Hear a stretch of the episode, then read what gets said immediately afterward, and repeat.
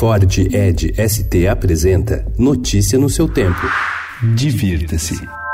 Vou diga aí, vem pra cá, vem sambar pra não marcar. Que o partido alto não pode faltar. Vem sambar, vem sambar, Visitamos sete espaços de São Paulo onde o samba é protagonista. O primeiro deles é o Rafael Falanga, na Bela Vista, que tem o cinema, a fotografia e o samba entre suas paixões.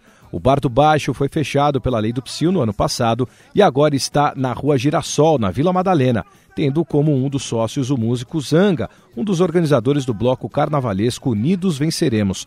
Com 50 anos de existência, o Bar do Alemão, na Água Branca, é outra boa opção. Completam a lista o Boteco da Dona Tati, na Barra Funda, Traço de União, na Faria Lima, O do Borogodó, em Pinheiros e fechando a lista o Bar Samba, na Vila Madalena.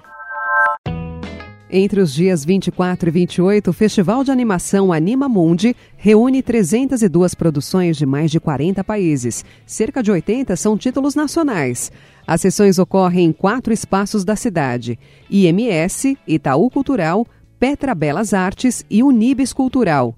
Os ingressos variam de 10 a 18 reais. E nos dias 23 e 28, às 8 e meia da noite, o Auditório Ibirapuera também recebe, respectivamente, uma exibição de abertura e outra de encerramento, com ingressos gratuitos, distribuídos no local a partir das 7 da noite. A programação completa está no site animamundi.com.br.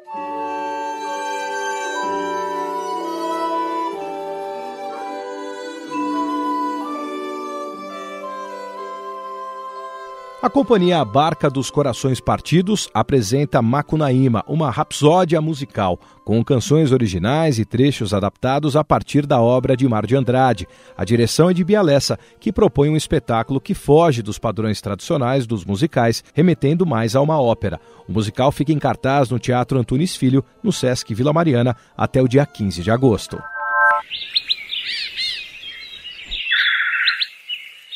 Com a proposta de estimular crianças e adultos a olharem a região central da cidade de uma maneira diferente, o Museu da Energia de São Paulo promove amanhã a atividade gratuita Passarinhando no Museu. Durante uma caminhada pelo entorno da instituição no bairro de Campos Elíseos, o público poderá observar pássaros, fotografá-los e também conversar com o biólogo e educador Fernando Maia. É necessário fazer a inscrição por e-mail. Anote aí: